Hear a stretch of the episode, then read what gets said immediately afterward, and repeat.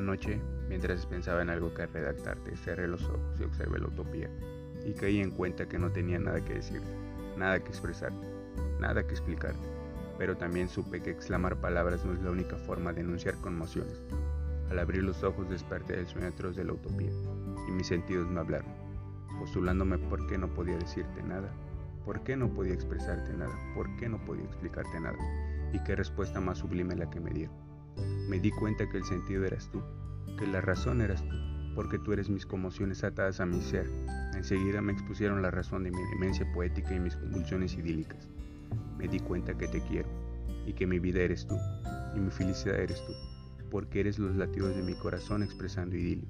Por eso nunca te alejes de mí, porque dejaría de existir, y moriría en tus brazos. Te quiero. Espero te haya gustado.